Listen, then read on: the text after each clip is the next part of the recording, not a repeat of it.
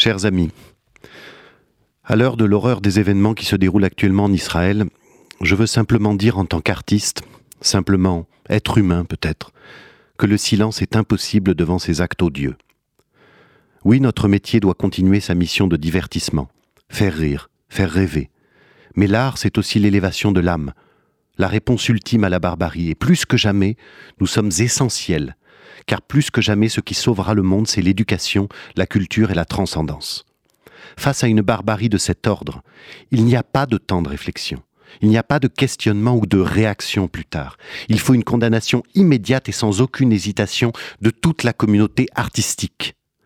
Ceux qui ont crié Nous sommes essentiels pendant le Covid, ceux qui disent La police tue, ceux qui ont crié MeToo ou Balance ton port, ceux qui ont dit La France rance. Où êtes-vous? C'est le plus grand massacre de juifs depuis la Seconde Guerre mondiale. Il y a eu plus de 50 actes antisémites en France depuis samedi. Alors je veux demander à tous les artistes, de toutes les sensibilités, catholiques, musulmans, bouddhistes, féministes, quoi que vous soyez, d'exprimer publiquement votre soutien au peuple juif dans l'épreuve qu'il traverse.